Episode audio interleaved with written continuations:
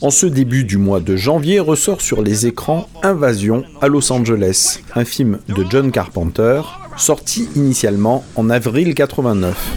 C'est l'histoire d'un ouvrier qui trouve de mystérieuses lunettes noires qui lui permettent de voir le monde et les personnes qui l'entourent tel qu'il est réellement, gouverné par des extraterrestres qui ont pris l'apparence d'êtres humains. Au visage hideux et écorché, les panneaux publicitaires ordonnent la soumission dans des termes dignes de Big Brother. Alors pourquoi vous parlez de ce film du maître du film de genre?